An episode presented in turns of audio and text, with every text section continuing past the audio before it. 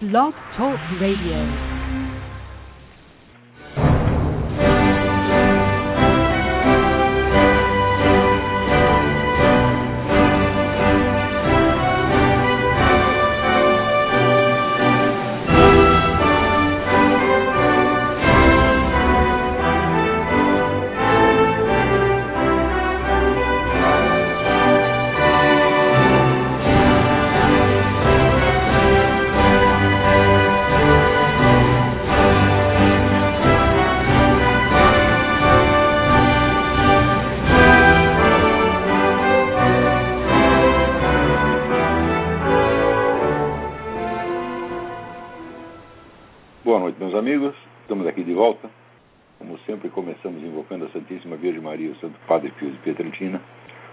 Roguem a Deus que nenhuma injustiça se cometa neste programa.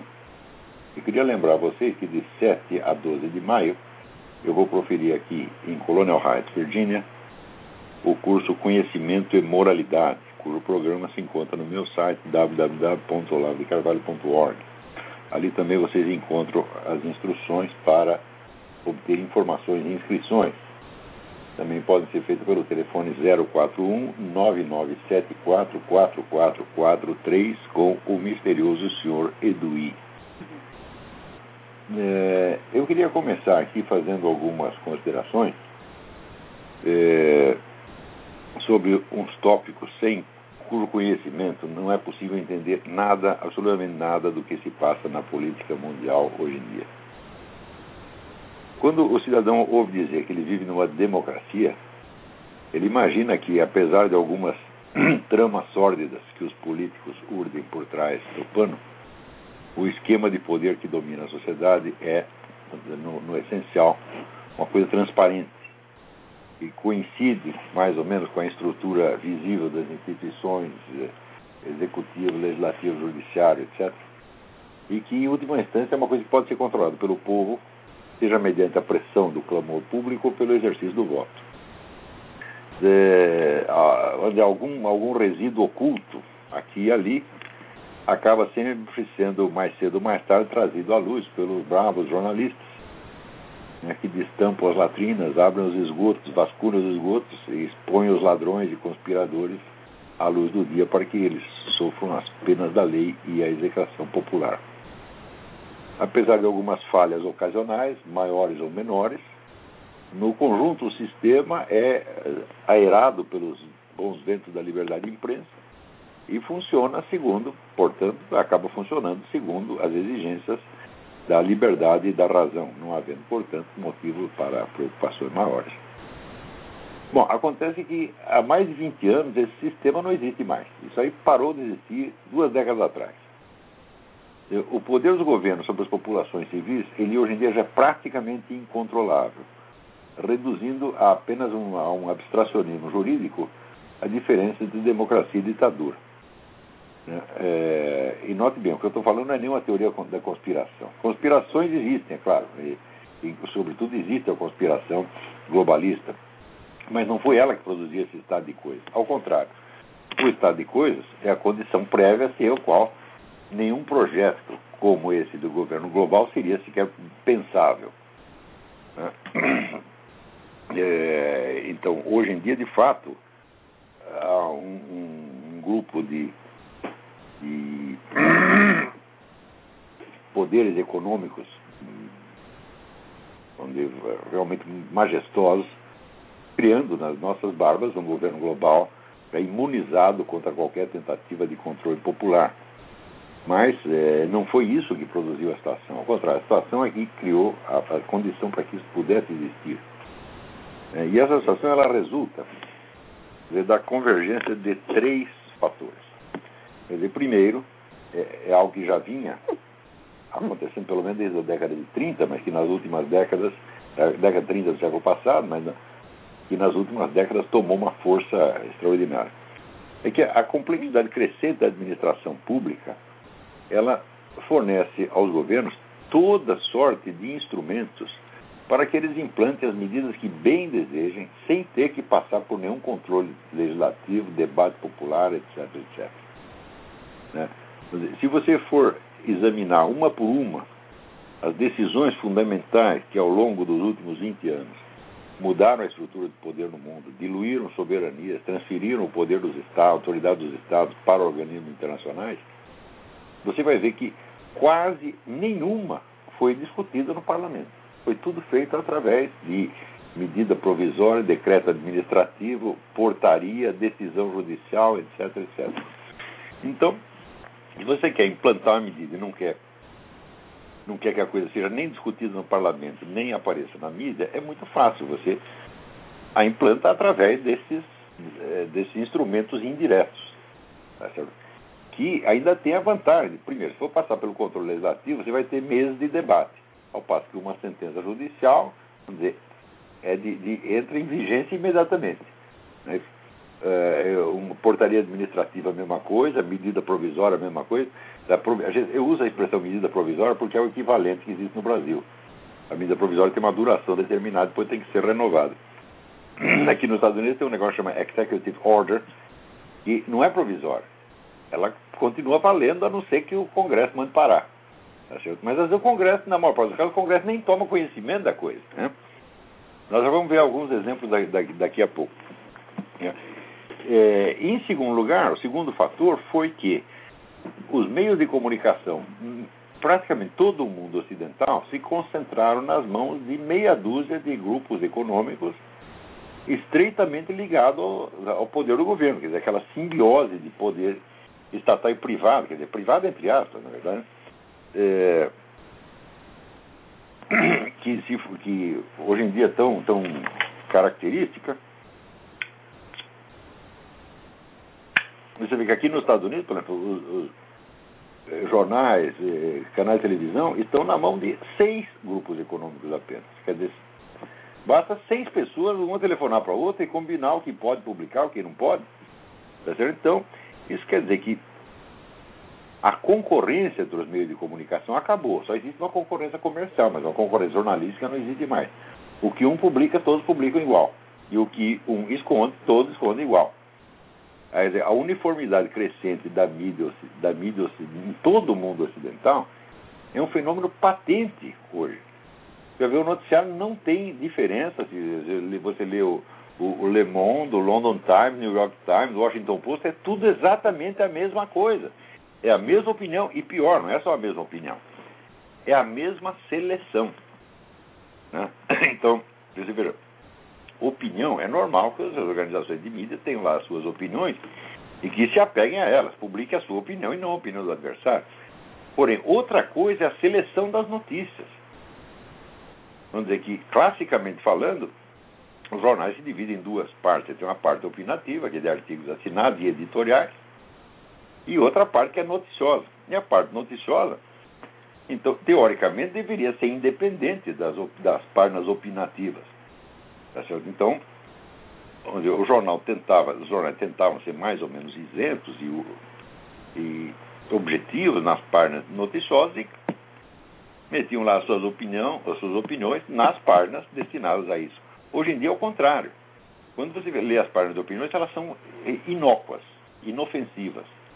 Tá certo? E a verdadeira opinião aparece na seleção dos fatos, seleção e supressão dos fatos. É aí que você vê a verdadeira orientação do jornal. Não pelo que ele está dizendo no editorial. O editorial diz qualquer coisa, frequentemente não tem a menor importância.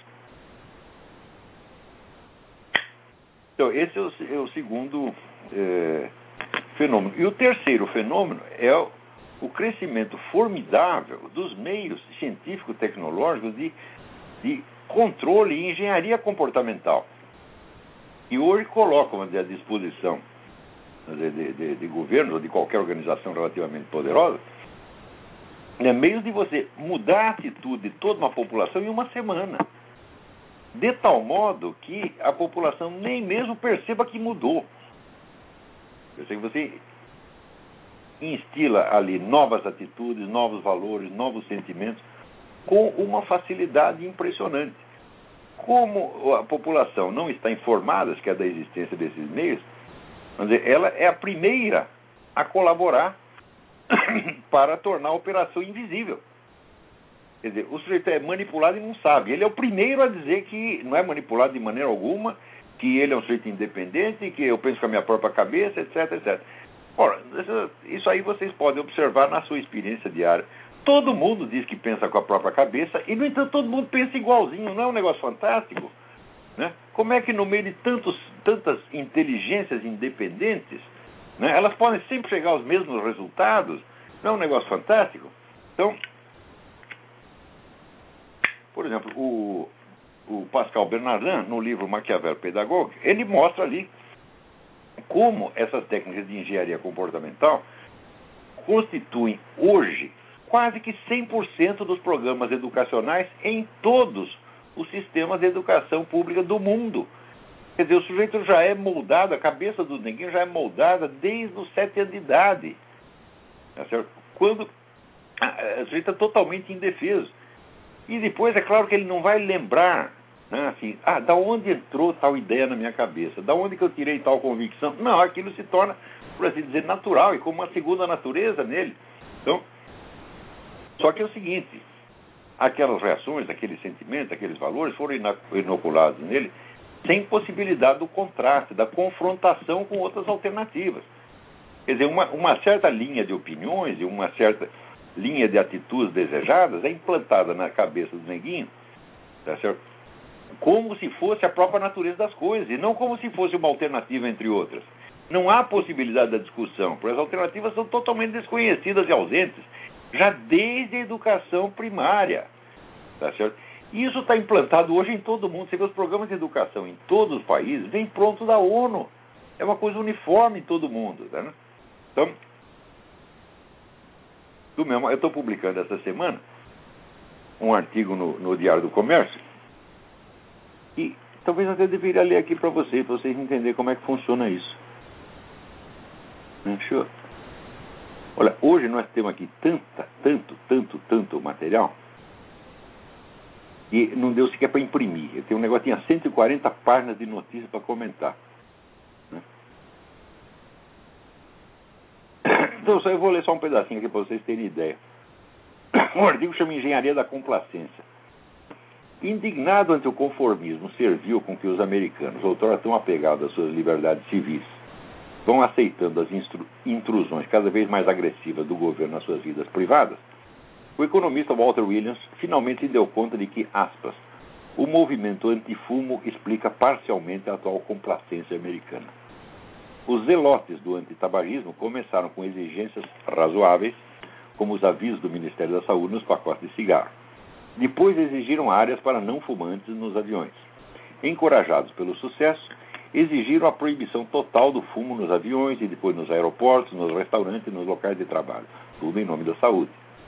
Percebendo a resposta complacente dos fumantes, passaram a banir o fumo nas praias, nas praças e nas calçadas das grandes cidades agora estão clamando por prêmios de seguro-saúde mais caros para os fumantes. Se tivessem apresentado a lista inteira das suas exigências logo no começo, não teriam conseguido nada.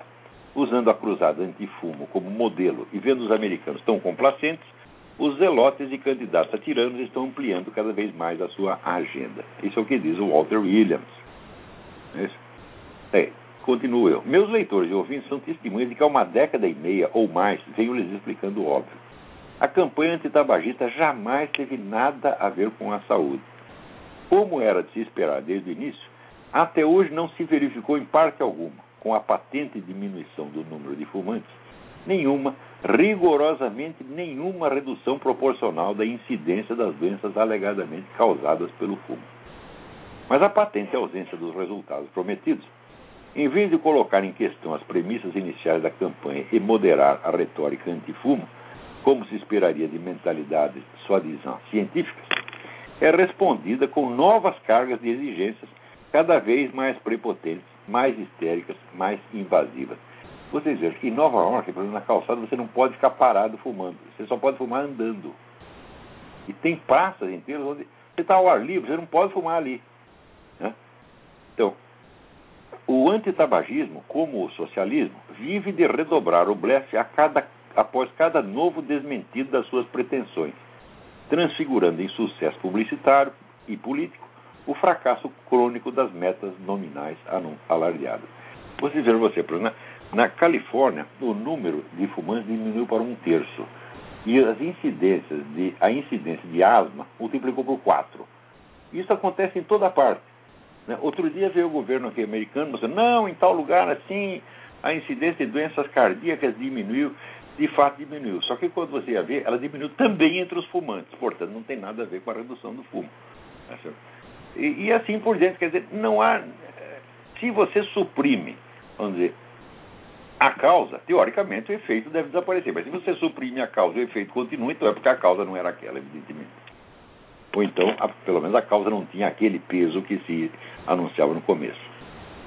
Né? O antitabagismo é, não lhe falta para isso uma incansável e vociferante militância espalhada pela Europa e pelas Américas, composta de uma bem-sucedida elite, bem subsidiada elite ativista e uma massa idiota de verdadeiros crentes cada vez mais fanatizados. Tão fanatizados que nem mesmo o uso repetidamente comprovado de meios de propaganda fraudulentos como as fotos forjadas que o nosso Ministério da Saúde estampou nos maços de cigarro, os leva a duvidar por um momento sequer da idoneidade da campanha. Por trás do que imaginam os crentes, o antitabagismo militante jamais teve por meta proteger a saúde de ninguém. Foi apenas um primeiro e bem-sucedido experimento de engenharia comportamental em escala planetária.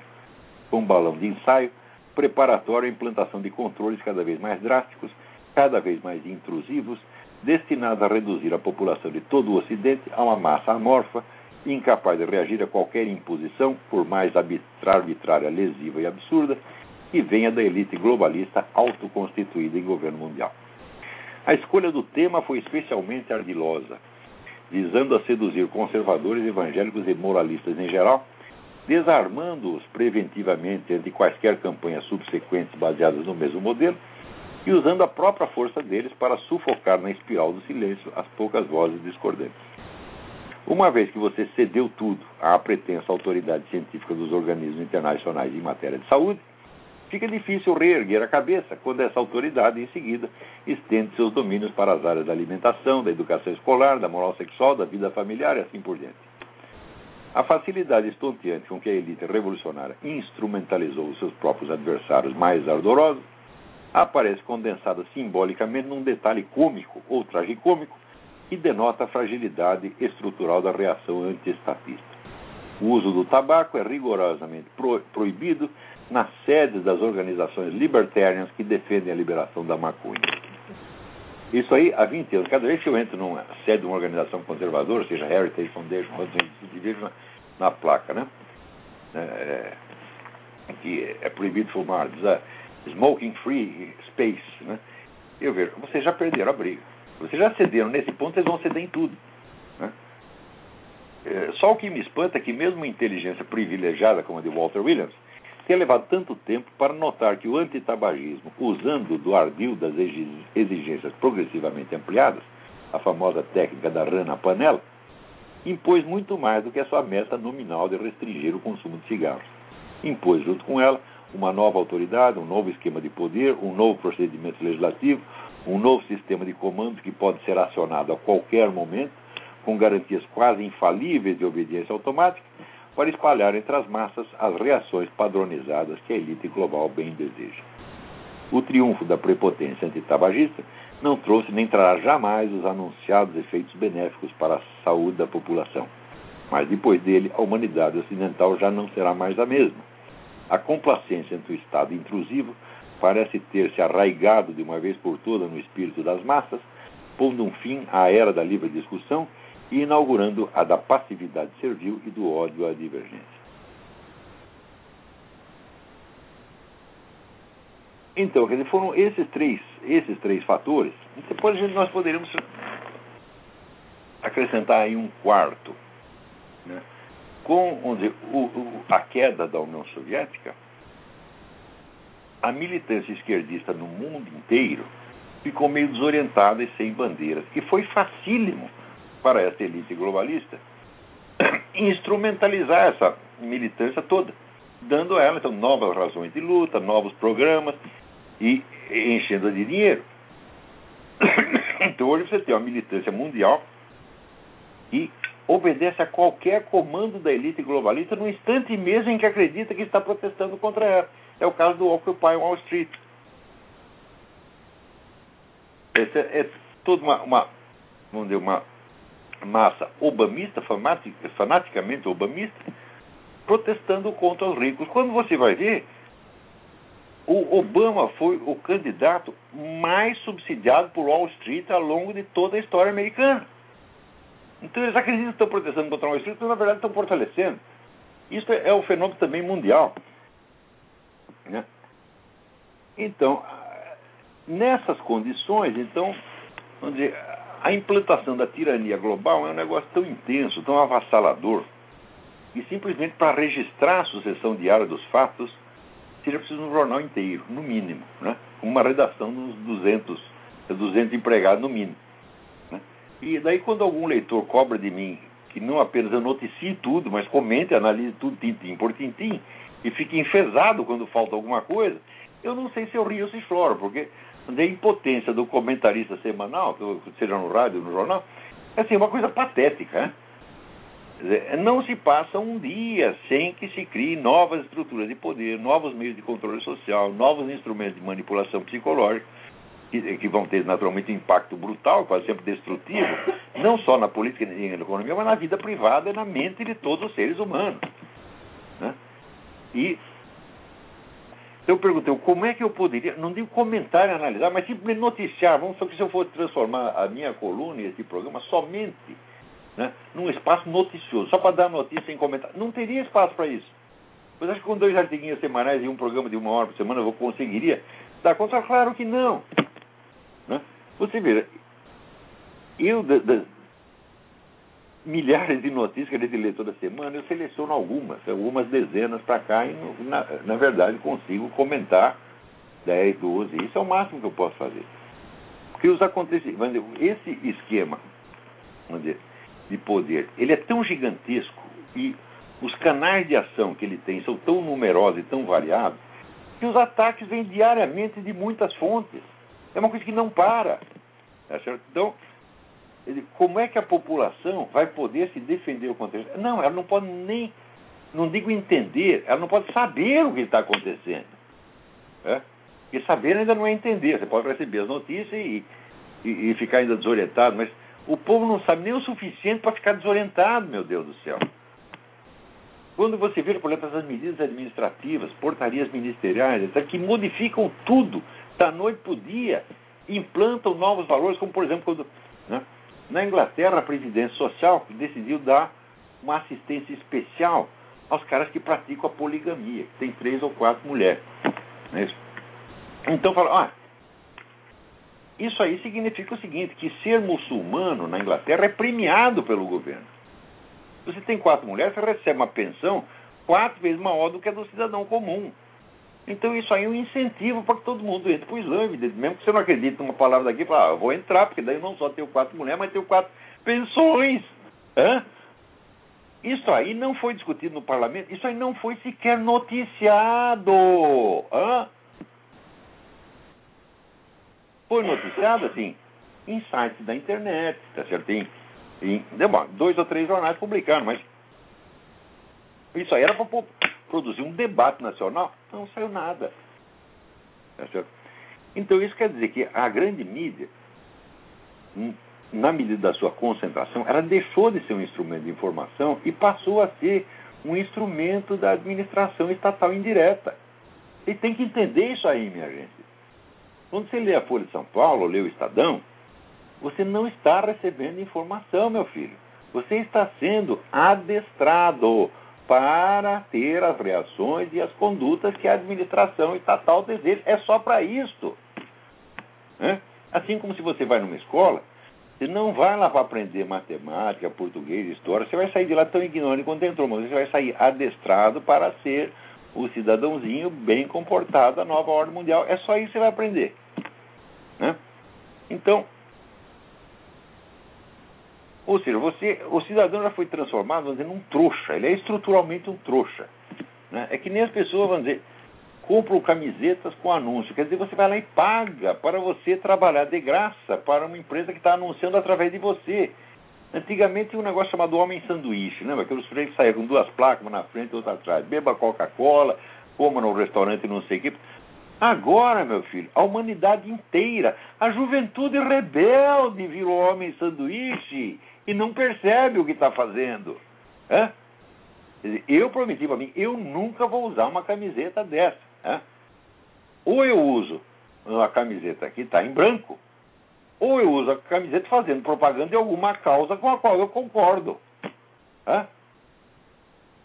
Então, quer dizer, se é para eu servir de, de de homem sanduíche, então pelo menos seria homem sanduíche a favor de alguma coisa que eu concordo. Agora, os caras nem sabem que anúncio está escrito na, cam na camiseta dele. E, quer dizer, amassam bilhões de jovens que viraram, que pagam para ser instrumentos de propaganda e acham que são pessoas rebeldes e independentes. Você vira, o cara que inventou isso é engenheiro comportamental finíssimo. É? Então, só vocês terem ideia das coisas que aconteceram nessa semana, um negócio arrasador. Na semana passada eu comentei aquele medida provisória, Executive Order, que o Obama assinou no, no 31 de dezembro, né? enquanto o pessoal estava bêbado festejando o fim de ano, ele assinou aquela ordem que dá a ele a autoridade de mandar prender ou matar qualquer cidadão americano dentro ou fora do território. Isso não foi discutido no parlamento, não foi discutido na grande mídia, está lá a ordem executiva e é claro que surge alguma discussão na internet. E a coisa até é noticiada na grande mídia, mas é noticiada discretamente como se fosse uma coisinha de nada. Né? Agora, esta semana viu uma nova ordem executiva e é um negócio assim arrasador. Né? Então, o presidente e os seus ministros agora eles têm autoridade né, para fazer o que quiserem com todos os recursos de alimentação e de água. Né? O presidente dos Estados Unidos agora é o dono de toda a comida e toda a água disponível. Ele faz o que quiser. Quer dizer, que ele pode confiscar qualquer quantidade de comida ou de água que ele deseja a qualquer momento. Né? Mas não é só comida e água, são todos os recursos de transporte, energia e infraestrutura dentro dos Estados Unidos. Assim como a força de trabalho, presta atenção. No tempo de Stalin, está disse, olha, aqui nós precisamos de 10 mil trabalhadores para abrir uma represa lá na casa do caralho. Assinava um negócio e o governo ia pegava 10 mil cidadãos, cada um na sua casa, e olha, tu vai lá para abrir, abrir a represa, fazer buraco para a represa. Ah, não, mas eu não, cala a boca, burro, tu vai para lá. É assim, quer dizer, pega a população e transfere. O Obama assinou uma ordem que dá a ele esta autoridade. É, ele pode confiscar qualquer força de trabalho nos Estados Unidos para fazer o que quiser. Claro que ele não pôs isso em execução ainda, mas a ordem está lá. Quando ele precisar, ele vai botar em execução. Ou seja, ele se deu uma autoridade comparável à do Stalin. É? E a força de trabalho, e mais ainda, ele pode convocar, pode colocar qualquer pessoa, pode alistar qualquer pessoa no serviço militar a contragosto. Hã? Ou seja, instituiu o serviço militar obrigatório. Isso não foi discutido no parlamento, nem na grande mídia, e a maior parte da população nem sabe. Quer dizer, você já está vivendo sob uma nova lei e você nem sabe. E você veja, no tempo da ditadura militar no Brasil, os milicos inventaram um negócio que era o decreto secreto. Chegou a haver uns dois ou três decretos secretos, depois a coisa caiu no descrédito, nem, ninguém mais ligou. Mas Aqui estão fazendo decreto secreto um atrás do outro, pô. Né? A pior ainda, essas coisas todas vigoram não é só em tempo de guerra, é em tempo de paz também. Quer dizer, não precisa ter uma guerra para dar ao presidente toda essa autoridade. Né? Então é o seguinte, o cara está acabando com a democracia americana e ninguém está nem, nem se dando conta. Né? né? Outra coisa, aqui, já estava havendo aquele problema de que o governo estava forçando todas as organizações de caridade a subsidiar aborto. E as organizações católicas disseram, não, nós não queremos, nós não vamos obedecer, etc, etc. Muito bem, não é só aborto, é esterilização também. Quer dizer, toda e qualquer organização de caridade nos Estados Unidos é obrigada a subsidiar a esterilização voluntária, claro, porque a mulher não quer mais ter mais filhos, né? Vai lá, amarra as trompas, corta, blá, blá. Quer dizer, é claro que os cristãos são contra isso, mas eles serão obrigados a fazer. Né? No Brasil, a mesma coisa. A nossa ministra aí, como é o nome da desgraçada? Né? É, até esqueci. É, Menicucci, Eleonor Menicucci. Ela diz que os métodos, os médicos né, da rede pública que não quiserem praticar aborto por objeção de consciência tem que ser substituídos. Você vai perder emprego porque você não quer fazer aborto. Ou seja, eu me lembro que uns anos atrás, cinco ou seis anos atrás, a gente comentava que isso acontecia na China. A gente ficava mas é abismado. Quer a ditadura chinesa impunha isso. Agora não é a ditadura chinesa, são as democracias ocidentais. Né? Só que a, na China, todo mundo sabe disso, por quê? Porque a coisa é feita por uma lei, né? todo mundo conhece a lei. Etc. Agora, no Brasil, não. É uma medida administrativa que não é discutida, não passa pelo parlamento. Quer dizer, essa mulher tomou uma decisão que é ilegal, mas a decisão vai ser obedecida por quê? O parlamento não foi notificado, o parlamento não vai se, se meter. Você vê que nessa exec, ordem executiva do Obama, o Congresso não é sequer mencionado. Assim como a semana passada eu comentei com o Leão Panetta que agora o governo americano pode decretar uma guerra buscando uma base legal nos organismos internacionais sem precisar passar pelo Congresso. Então, é claro, qual é a diferença de democracia e ditadura? É só nominal. Não tem mais. Né? Agora, outra, outra coisa, né? Esta semana fizeram aí uma enquete entre 146 jornalistas perguntando como era o acesso deles à informação, a informações oficiais. Eles disseram assim, mas não tem acesso. Está tudo bloqueado. Ninguém nos diz coisa nenhuma. Hã? Você veja até que ponto o governo americano controla as fontes de informação. As filhinhas do Obama foram numa viagem de férias, com dinheiro público, levando 25 agentes do serviço secreto. Hã? Tudo em avião do governo, pago por dinheiro público, né, e levando mais umas 15 coleguinhas, um negócio assim, quer dizer, uma festa. Ninguém pôde fazer cobertura da viagem. Quer dizer, o povo que paga pela viagem desgraçada não pode saber onde elas foram, o que, é que elas estão fazendo. Ou seja, o governo, é como o senhor Bom eu posso gastar dinheiro público à vontade e ninguém tem nem que perguntar onde eu estou usando. E pior, os jornalistas são complacentes com isso, porque eles todos são obamistas. Então eles estão sendo humilhados pelo governo Obama, mas eles aceitam a humilhação. Ah, se a gente for contar o que está se passando, vai, vai prejudicar a imagem do Obama, não vai ficar bem, daí a direita vai tirar proveito. Né? Falar em direita tirar proveito, esta semana, o correspondente do Estadão na França, tal de André Neto,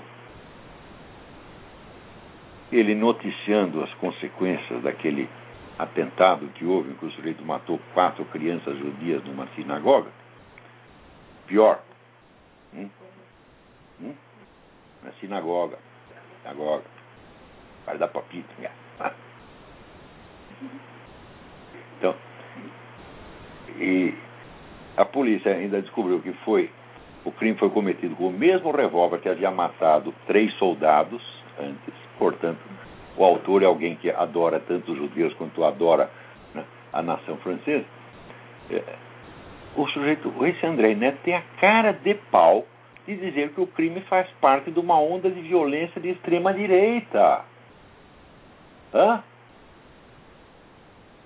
Quer dizer, como é que o Estadão paga para o sujeito escrever uma coisa dessa? E sabe por que, que ele diz isso? Quer dizer, ele entrevista um camarada, um professor de ciência política, que diz que o Sarkozy vai se aproveitar do crime tá certo? para reforçar a sua campanha contra a imigração excessiva. Porque o Sarkozy evidente que tem estrangeiro demais lá, e tem mesmo. Né? É uma coisa óbvia, né? E estão ocupando todos os espaços, estão cada vez mais presunçosos, cada vez mais vociferantes, cada vez mais prepotentes, como se fossem os donos do pedaço. Então, o Sarkozy quer reagir a isso. Por causa disso, ele está apoiando a Marine Le Pen, que é a candidata da direita, que também tem o mesmo programa. Então, o professor de ciência política, que é um esquerdista, apavorado, ante a obviedade de que o crime dizer, colocará a esquerda numa posição muito comprometedora e favorecerá a candidata da direita, já diz preventivamente o contrário. Não, esse crime agora vai forçar o, o, o Sarkozy a mudar o seu discurso. Ele não pode mais dizer que é estrangeiro demais, porque ele dizendo isso, ele irrita os coitadinhos dos muçulmanos e eles começam a matar criança judia, coitadinhos. Hã? Eles são forçados a matar crianças judias pelo malvado do Sarkozy.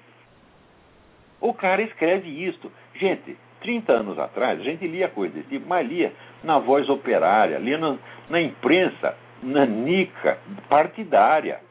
Hoje, isso sai na grande mídia e virou o mainstream, virou opinião respeitável. Ou seja, a turma que fazia os jornais comunistas, hoje faz os grandes jornais. Né? E vocês compram essa porcaria e pagam para ler essa merda. Né? Quer dizer, vocês são homens sanduíche também, né? Cada leitor da Folha, cada assinante do Estadão ou da Folha é um homem sanduíche. Você está pagando para ser enganado, porra. E depois para repassar essas coisas para os outros. Quer dizer, está na cara. Quando você lê a matéria, você vê que o sentido da matéria é o contrário do que está anunciando no título e no começo. Hum? O que está? A verdade é o seguinte: a esquerda, que sempre apoiou os radicais muçulmanos, está apavorada, porque o seu prestígio sai arranhado por esse crime hediondo. É isso que ela. Então, o que, que ela pode fazer? Ah, nós vamos dizer que é o contrário, vamos dizer que é o Sarkozy que foi colocado numa posição difícil. Qual posição difícil? O Sarkozy vai dizer o seguinte: o, fio, o crime confirma o que eu sempre disse. Esses caras são violentos, a presença deles aqui prejudica a segurança nacional dos franceses, especialmente judeus, e nós temos que parar com essa merda. Né? E ele dizendo isso, isso não é exploração política, é dizer a verdade, meu Deus do céu. Então,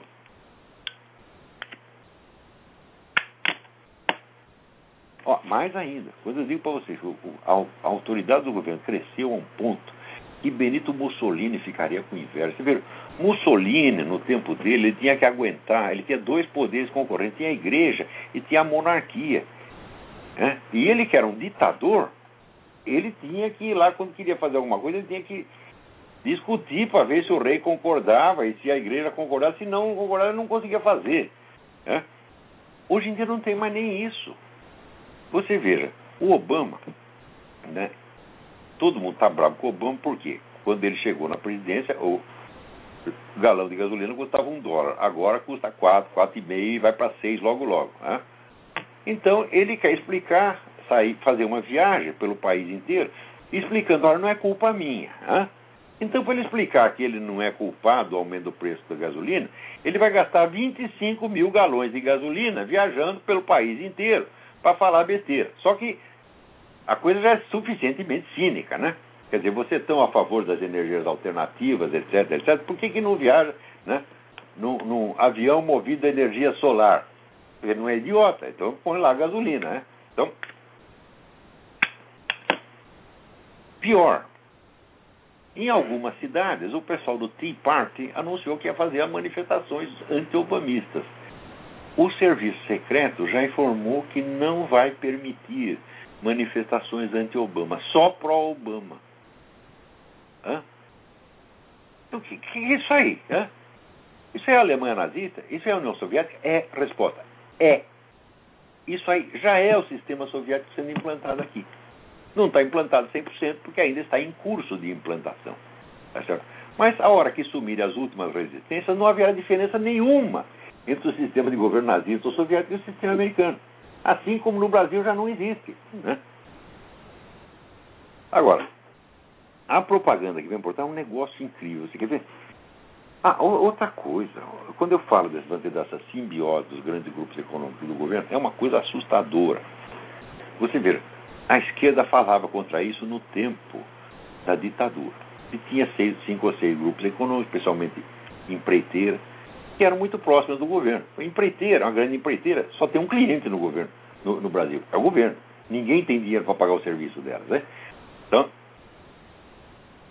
eles diziam, não, isso aí é uma conspiração né?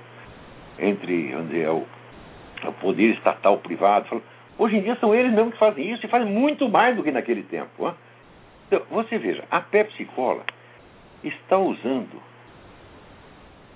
células de fetos abortados né, como adoçante nos refrigerantes. Né? E alguém denunciou isso e o negócio foi para o governo, foi para a agência respectiva do governo, que eu não lembro o nome da agência, e a agência disse que tudo bem. Isso é um procedimento comercial normal. Então tá aí. Toma Pepsi Cola, você é mais do que o homem sanduíche. Né? Você é um abortista terceirizado. Né? E o governo acha isso normal. Né? E a população, claro, a informação circula, mas já expliquei para você a função da grande mídia. Chama-se mídia porque está no meio, representa aquilo que todo mundo sabe ao mesmo tempo e que sabe que os outros sabem. Se está fora da grande mídia, tem muita gente que sabe, mas não entra no debate público e não tem peso político. Então, não tem fé pública. Por falar nisso, aqui tem um aluno meu chamado Bernardo Emerick, que me mandou umas informações sobre o Rick Santoro. E como ele, a cura está vendo uma linguagem muito prepotente, muito metida, eu não levei a sério. Falei assim, olha, eu, eu só estou com o saco cheio. Né? De gente que pega assim, um detalhe do que eu falei, uma opiniãozinha, né? e acha que vai me derrubar se desmentir aquilo. É um negócio impressionante. Quer dizer, você passa 30 anos dando para as pessoas né, um oceano, tá certo, de, de informações verdadeiras, de análise fidedignas. Daí o cara pega um negocinho e fala: esse Olavo Carvalho é um bosta, não é nada, tá aqui, olha aqui. Ele errou nesse ponto aqui, tem uma vírgula. Ele disse que é 15% quando não é, é 18%. Coisa desse tipo, entendeu? E o, Bernardo Emerick veio falando nesse tom a respeito do Rick Santoro. Não, o Rick Santoro ele, ele votou a favor disso, a favor daquilo, ele não é um cara confiável. Eu não, não, não me pareceu, no conjunto, né? O cara vinha de dedinho em os fatos que ele alegava, no conjunto, não pareciam pesados. Não, o Rick Santoro ele votou a favor de 25 milhões de dólares para ajudar uma empresa, uma empresa hidrelétrica na, na, na, na Coreia do Norte. Falei 25 milhões, vamos ter um pouco senso de proporções. O Brasil, que é o Brasil, que não é os Estados Unidos, acabou de dar um bilhão e meio para Cuba, porra. Quer dizer, 25 milhões para uma empresinha lá não é nada, né? Então, é coisa desse tipo, né? Falei, soma tudo isso aí é nada. Bom, acontece que ele tenta encher o saco, eu decidi verificar, e daí descobri um, um, um estudo feito por uma senhora chamada Kelly Nelson. Kelly K-E-L-L-E-I-G-H que é uma militante cristã conservadora aqui, e ela fez um estudo, não com um ou outro detalhe sobre o Rick Santoro, mas acompanhando a linha inteira da carreira dele. E você vê, de fato, o neguinho tem rabo preso. Então, quer dizer, todos os candidatos têm rabo preso. Todos. Não tem nenhum que está livre. Né? Então, para compensar, esta semana aconteceu uma coisa relativamente boa. É o seguinte, eu dizia, se o candidato republicano for o Mitt Romney, o Obama vai ganhar, porque existe muita resistência contra o Mitt Romney dentro da área republicana conservadora. Então os caras vão ficar com preguiça de votar, assim como no Brasil o pessoal ficava com preguiça de votar em Zé Serra, né? Zé Serra contra Lula, fala, ah, eu não vou sair daqui para dar né, voto um bunda que nem o Zé Serra. Então, quer saber? Se dane, né? Muita gente ia pensar assim e não ia votar no Mitt Romney, não porque seja obamista, né? Mas porque a alternativa anti-Obama é, é, desmoralizante. Né? Então, esta semana houve um acordo entre o Mitt Romney e o pessoal do Tea Party. Hum? Então, o Tea Party passa a apoiar o Mitt Romney, né? o qual obteve uma vitória grande em Illinois. Então, isso significa o seguinte: a partir desse momento, o Romney se tornou um candidato mais viável. Não que a eleição dele vá fazer uma enorme diferença, mas faz uma diferença simbólica e psicológica. E abre um espaço para que o Obama, uma vez retirado da presidência, possa ser punido pelos crimes que ele cometeu. O que, enquanto ele está na presidência, está difícil, né? porque ele controla tudo, tem até o serviço secreto escondendo os podres do cara, vai ficar difícil. Então, mas se ele não estiver mais na presidência, o Romney não vai querer fazer nada contra ele, mas entre ele próprio e o Romney, né? A gente fala, aqui está o meu cu, aqui está o cu do Obama. Então eu prefiro salvaguardar o meu. E o do Obama, não. Ele se vira. Né? Então, isso quer dizer que o Obama saindo da presidência, ele não escapará da punição. Porque hoje mesmo apareceu uma entrevista do querido Joe Arpaio dizendo o seguinte: aquilo que eu disse na outra entrevista imprensa foi nada. Nós temos aqui toneladas de informações horripilantes tá certo? sobre o Obama. Quer dizer, ainda vem mais merda por aí, você está entendendo? Então, e você vê, apesar de todo o esforço da mídia para encobrir o negócio, atualmente já quase metade dos americanos acreditam que o Arpaio tem razão. Isso quer dizer que a grande mídia não é tão grande. E que a ideia do espaço público está sendo mudada. Né? Aos poucos, esses grandes jornais então, serão removidos do espaço público e vai criar outros espaços através do rádio, da internet. Por isso que o governo está tão louco para controlar a internet. Né? Então, leiam esse estudo da Kelly Nelson, muitíssimo bem feito, tá e que não deixa muita margem à dúvida, não. Então, você vê, esses políticos, né, as convicções pessoais deles não pesam. Convicção pessoal é importante quando o sujeito é um homem de pensamento, um homem que tem consistência intelectual, como tinha o Ronald Reagan. Né? Então, o Ronald Reagan, ele, 40 anos antes dele chegar à presidência, ele já sabia o que ia fazer e ele não contava para ninguém. Era o moita total. Nem, ele não falava nem para a mulher dele o que, que ele ia fazer. Então, e o Reagan, como você vê pelos diários dele, o Reagan era um homem altamente intelectualizado, um homem cultíssimo, sério, pensador sério. Né? Não tinha essa aparência, fazia questão de não ter essa aparência. Né? Ele tinha aparência mais populista, né? ele brincava de. É, fazia piada é, tal, mas por dentro da sua intimidade era um, um homem muito sério. Então, as ideias interessam quando se trata de um homem que age em função das suas ideias. O homem de mais baixo nível, ele não age pelas suas ideias, ele age pelos seus compromissos, ele é levado pelos compromissos. Então não interessa saber o que, que ele pensa, o que, que ele crê, interessa saber onde ele está. Tem um ditado francês que eu acho uma maravilha. Ele diz: você quer mudar as convicções do homem medíocre, muda ele de lugar. Você tira ele daqui, põe ali, ele já começa a pensar outra coisa completamente diferente. Então, Veja, Romney e Santoro não são grandes inteligências, né? Então, são pessoas que até podem ter suas convicções. E eu, sinceramente, eu acredito na sinceridade do Santoro. Mas eu não creio que ele seja capaz de dirigir a sua conduta política pelas suas crenças. Ele acaba sendo levado pelos compromissos, pelo grupo, etc, etc. Porque não tem aquele vigor intelectual e moral necessário para impor a sua convicção pessoal. Quem impõe a sua convicção pessoal são só grandes homens, grandes heróis, tá certo? Só pessoas extraordinárias, predestinadas, tá entendeu? Só uh, você precisa ser, sei lá, um Napoleão Bonaparte, um Winston Churchill, uma coisa assim, para você impor alguma coisa, senão não, você é levado. Nem Franklin Roosevelt, que era né, um, um, um, líder popular, né, amado, adorado por todo mundo, o Franklin Roosevelt não pensava nada, ele não acreditava em nada. Ele, para onde o empurravam, onde estava doendo menos, ele, ah, é, é isso mesmo que nós vamos fazer. O nosso Getúlio Vargas também não acreditava em coisa nenhuma, pô. Ele se acomodava, quer dizer, ele, quando ele fez a revolução dele lá, ele era meio fascista. Daqui a pouco ele está fazendo guerra contra os fascistas, porque tá, ah, os americanos deram mais dinheiro. É assim, tá entendendo? Então, olha, no fim das contas, eu até agradeço ao Bernardo de Merico por ter me chamado a atenção, porque se não fosse ele, se não fosse ele me encher o saco, eu não teria ido procurar, não teria achado esse estudo da Kellen Nelson, né, que deve ser lido.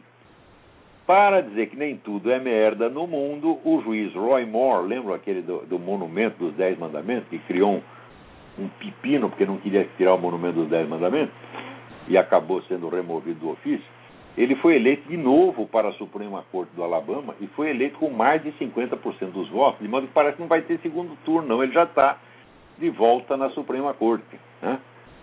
E olha, se tiver, dizer, na Suprema Corte do Alabama um número suficiente de juízes com, com um mínimo de, de, de senso moral, que o Roy Moore já, já provou que tem, É, então, esse processo anti-Obama tem alguma chance.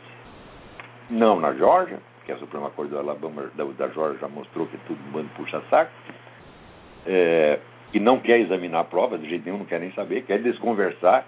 Né? É assim, é a lei número um, meu cu acima de tudo, né? tá certo? É, mas o, o Roy Moore já provou que não é assim. Né? Claro, quem tem cu tem medo, tá certo? Mas existem, por incrível que pareça, existem valores superiores ao seu cu. Sabia? Né? E tem gente que acredita nisso, o Roy Moore acredita. Né? Então, imagina. Bom. Agora, você vê como são as coisas, né? É...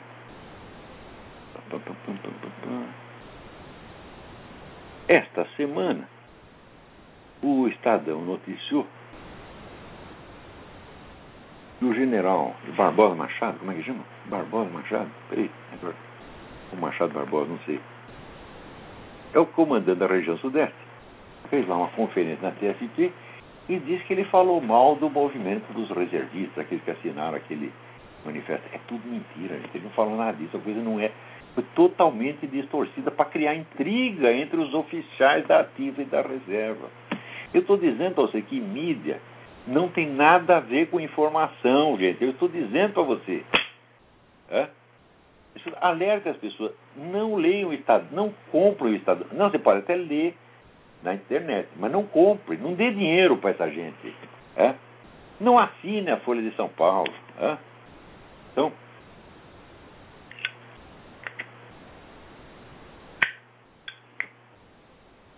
Agora você vê, quando, lembra quando o Pat Robertson disse que precisava dar um tiro no Hugo Chaves? Foi um escândalo nacional. Ele não deu tiro nenhum, ele só disse que precisava. É? Seria bom alguém dar um tiro no Hugo Chaves. Eu só discordo, porque, porque um, porque não dois. Né? Então, outro dia eu assisti um filme que tinha lá o um instrutor né, do, do, Mossad treinando lá o garoto que tra... e lição número um nunca dê um tiro dê sempre dois hum? número um então daí acontece que essa semana tem um sujeito que fez ameaça de morte ao João Arpaio um obamista fanático né? declaradamente obamista fanático fez ameaça de morte ao João Arpaio foi identificado, foi investigado, foi preso, foi condenado pela justiça. A mídia inteira não deu uma linha. Você está entendendo o que eu estou dizendo? Se você quer informação, meu filho, ainda existe a internet, graças a Deus, por enquanto ainda tem. É? Jornal diário, noticiário TV, assim, é besteira, é bobagem, é para te enganar mesmo. Né? Então, não é que existe um, um bias, um viés. Não, isso aí é eufemismo. Né? Quer dizer, o bias existe, claro que existe o viés, o viés que ele disse. Tem aquele cidadão, aqui, Tim Roseclose, é um professor de ciência política na Universidade da Califórnia que ele inventou meios objetivos quantitativos de você medir o coeficiente de esquerdismo ou direitismo, né? é, seja no político, seja na mídia, etc. Então, e ele coloca aqui suas conclusões e fala, não tem como discutir. Quer dizer, a mídia aqui é 90% esquerdista mesmo, é totalmente obamista. Mas o problema não é ser obamista. O problema é quando você seleciona os fatos em função da sua preferência política. Né? Porque, olha, eu conheci muitos jornalistas nos anos né, 60, 70 que era feito comunista para ganhar mais comunista que Lenin. Mas tinha senso jornalístico. Então, se viesse uma notícia que era contra o interesse da sua agremiação, ele ia publicar do mesmo jeito. Ele podia discutir a coisa na parte do perigo. Mas esse tipo de gente não existe mais. Sumiu. Uma pessoa assim, hoje, não sobe na carreira de jeito nenhum. Porque não atende às novas finalidades da empresa jornalística, que é ser um instrumento da administração estatal indireta. Aqui. Agora, você veja, o, o, pastor Scott Lively, aquele que escreveu Pink Swastika, né? ele está sendo acusado de crime contra a humanidade. Qual é o crime contra a humanidade? Escrever o livro Pink Swastika, né? que mostra lá, por exemplo, o, a liderança nazista estava cheia de gay. Tá certo? E se originou em círculos gays. Ele escreveu isso. Ah, isso é um crime contra a humanidade, meu Deus do céu. Hã? É. Agora, para você ver como as pessoas estão despreparadas para lidar com essa situação, esta semana o editor incumbido de prosseguir, divulgar o trabalho do Andrew Breitbart e prosseguir as investigações, que é o Ben Shapiro. Ben Shapiro, ele é um sujeito muito jovem, ele ficou famoso quando porque ele, quando estudante, escreveu um livro sobre lavagem cerebral nas universidades. O livro foi um sucesso. Ele tinha o quê? 18, 19 anos quando fez isso, né? Livro muito bem escrito, muito bem documentado. e daí ele virou editor do, da, da, da, firma do Breitbart, né? E agora o Breitbart morreu, sobrou na mão dele para ele fazer. Ele disse o seguinte: nós não vamos investigar essa questão dos documentos do Obama, porque primeiro eu não acredito, segundo que se for verdade, não tem peso no debate político. Veja, está julgando tudo só pelo aspecto eleitoral. Hum? Então, como isso não vai pesar eleitoralmente, então não vou me dedicar a isso. Digo, escuta, mas eleição é só um pedaço do jogo de poder, um pedaço ínfimo do jogo de poder. Né? Por exemplo, se você pode destruir o seu adversário mediante um processo judicial e metendo o cara na cadeia, por que, que você vai entrar no debate político com ele? Né? É perda de tempo. Quer dizer, essa vamos dizer, a lei mais antiga da retórica de Quintiliano. Se você já convenceu a plateia com um argumento, não use dois. Quer dizer, não, não gaste o seu latim à toa, porque a finalidade da política não é provar uma tese, provar uma ideia, é colocar ou tirar as pessoas do poder. Né? Outra coisa, alguém me pergunta, ah, mas e Aristóteles quer dizer que a finalidade da política é o bem comum? Eu digo, não, aí você está falando de outra coisa, está falando a finalidade do governo é o bem comum. Né? Então, se você já está no poder, então você tem que pensar no bem comum e você tem que ter uma filosofia política que lhe dê os valores e metas pelos quais você vai lutar. Mas enquanto você está para chegar ao poder, o problema não é esse, meu filho. O problema de chegar ao poder não é uma luta de ideias, é uma luta de pessoas. Tem que tirar as pessoas do lugar e botar outra. Né? Então, você vê, o Ben Shapiro provou que ele não entende isso. Ele acha que o problema é só eleitoral. Agora, você eleger um presidente conservador não adianta nada, meu filho. Isso. Por exemplo, o esquema cultural, o esquema judiciário, é como acontece na Colômbia. Na Colômbia, o conservador é eleito com 85% dos votos. Só que a turma da esquerda domina a mídia e o sistema judiciário. Né? Então, o que eles fazem? Quebra as pernas do Poder Executivo. Né? o qual acaba tendo de colaborar com eles, como o Santos acaba colaborando, João Manuel Santos acaba colaborando. Então, essa coisa eleitoral é coisa de político provinciano, na verdade. Você tem poder é uma coisa, cargo eletivo é outra completamente diferente. É? Então, veja, quando que Lenin teve um cargo eletivo? Nunca. Ele nunca foi votado para nada. É? E, no entanto, ele determinou o curso da história da Rússia. É? Então, isso chama-se poder. Poder é capacidade de ação e é capacidade de determinar a ação alheia, de fazer os outros fazer o que você quer. Isso não tem nada a ver com cargo eletivo. Você pode ter um cargo eletivo e não ter poder nenhum. Isso acontece com uma frequência extraordinária. Hum? Você veja, por exemplo, no Brasil, o funcionalismo público é todo dominado pelo PT. Então você elege um presidente que não é do PT o que vai acontecer? As ordens dele simplesmente não são obedecidas, são boicotadas, a linha de comando é quebrada. Então, poder é um negócio material, gente. Hein?